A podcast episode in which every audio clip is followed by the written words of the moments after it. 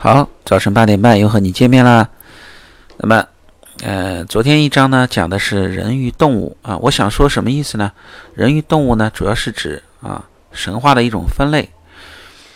呃，神话的这种有有一种分类呢，它涉及到呃动物和人的一些呃呃这个这个联想啊，人的一些人种的来源啊，我们统称为人和动物啊。那么，呃，大的神话还会分分分成几类呢？啊，我自己想的啊，是还会分成这么几类。那么还有一种呢是自然现象啊，某种自然形象的神话啊。那么还有一种呢是这个呃关于人的啊人人的神，就是带着神的含义的人的形象啊。我们呢就会按照这个三个系列来讲一下这个神话方面。第一方面呢，动物方面嘛已经讲完啊。第二方面呢，讲这个自然自然现象啊。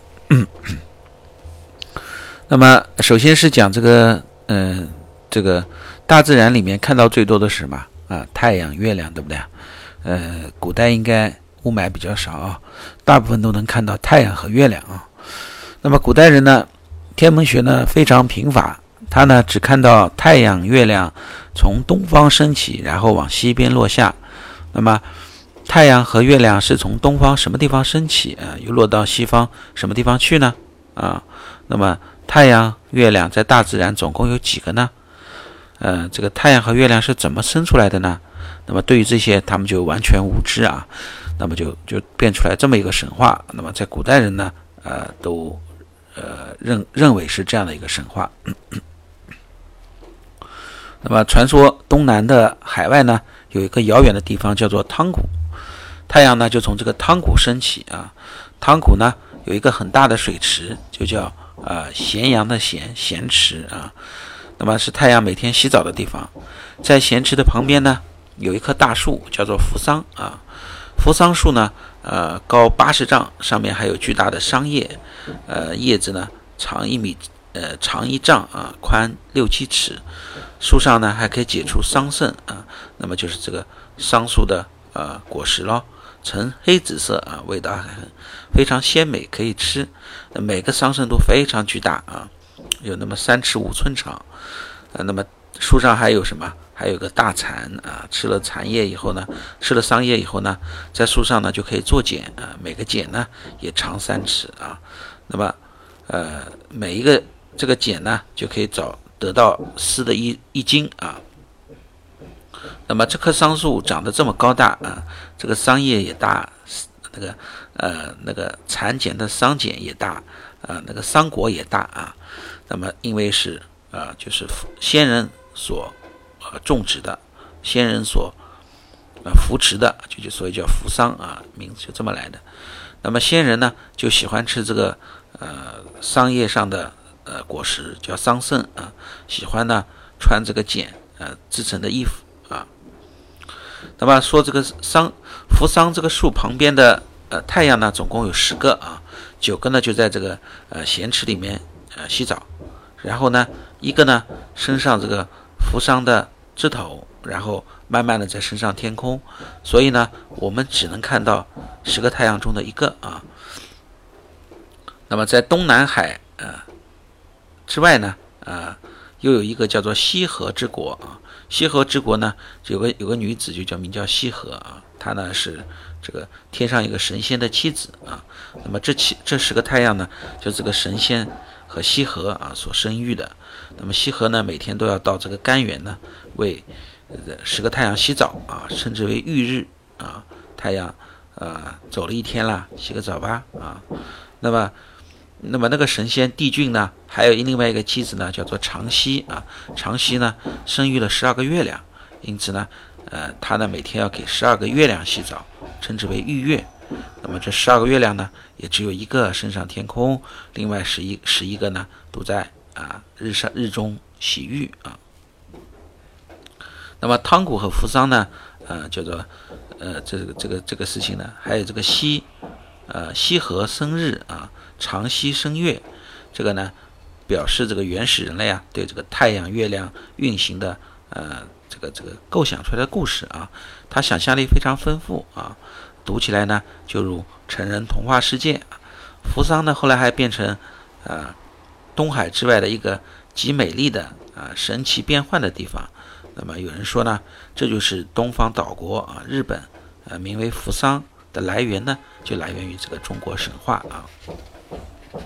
那么他对这个呃星星月亮就是做这么解释的啊，他还对这个星他他他对太阳月亮是做这么解释的啊，就是呃有个汤谷，有个扶桑树，呃那个那个太阳呢，十个太阳呢，一个太阳上天，其他几个太阳呢洗澡啊。那么呃星星它怎么说呢？星星呢啊古代呢呃我们现在天空上呢。呃，如果天气晴朗的话，能够看到天上有个云带啊，非常密集，呃，像河一样的光带啊，这叫银河系嘛啊。古代人呢就称之为天河或者云汉啊，呃，说叫云汉的更多啊。大家学唐诗宋词的时候，经常看到云汉啊。现代文学家呢就称之为银河啊。那么在天河的。啊，就是这个银河系的两两边呢，又有很多明亮的星星啊。他们呢就把这个呃西边这颗、左边这颗比较明亮的星呢，称之为牵牛星啊，或者又叫牛郎星。把东边的这个星呢叫做啊织女星。那么编出了一套啊牛郎织女在天银河相会啊天河相会的故事啊。那么呃故事是怎么来的呢？说是织女呢就住在啊天河之东。原来是天帝的孙女啊，又称之为天孙，因为呢，她惹怒了天帝啊，就惩罚她在那里常年啊织布啊，织布就织出来的。那么呃，因为被天帝关着啊，她心情也不好，她呢就思念外界的呃自由生活，所以呢，她就做出来啊这个呃费尽了心思。花尽了功夫做了出来了一个叫云锦天衣啊，做的非常漂亮。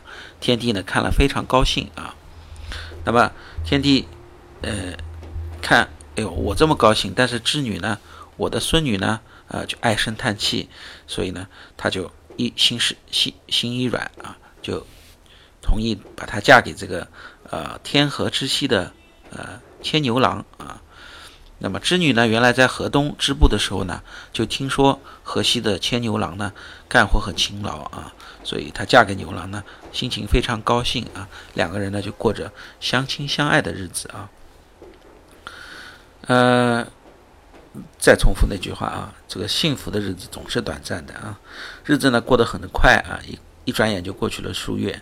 那么织女和牛郎呢，还在。啊，度蜜月啊，他们还度了度了好几个月的蜜月，但是，呃呃，这个蜜月还没有度完啊。他们天天是如胶似漆的啊。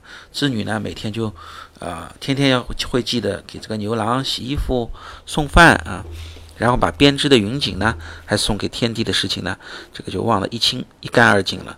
天帝一看，这个我的孙女怎么，呃，为了她老公啊，居然忘记给我织衣服了啊，就勃然大怒。就命令织女呢要回河东啊，继续呢你回你的老房子啊织你的衣服。那么织女和牛郎呢名为夫妻呢啊，在这个呃天帝的命令下呢，一年只能见一次啊。所以织女呢也就没办法，她也就啊依依不舍地离开了牛郎啊。牛郎呢也没有办法，牛郎织女呢就经常呢就隔着天河相望啊，含情脉脉，但也无法接近。他们呢，呃，彼此思念啊，彼此哀愁啊。那么传说后来呢，民间呢，每当七月七这天晚上啊，家家户户呢都啊打扫干净啊，供上这个啊酒谱啊酒果实啊水果，然后说今天呢是二星神相会，二星神就是织女星和牛郎星啊。那么有人呢看到天河。在这一天呢，看到天河呢有这个流星飞过啊，就说这个啊牛郎和织女相会了啊，见者呢就拜，口中呢还念念有词啊，有求这个富贵，求长寿，求生子，求聪明能干啊。每次求应的人呢都说啊，呃这个这个星神呢非常灵验，每次求的呢他们都实现了。那么但是至今啊，如果呃。夫妻两个人分居两地啊，不能团聚。那么我们经常说呢，就说他们像牛郎织女一样啊。好了，今天是讲了个太阳、月亮和星星的神话故事。好的，欢迎明天再听。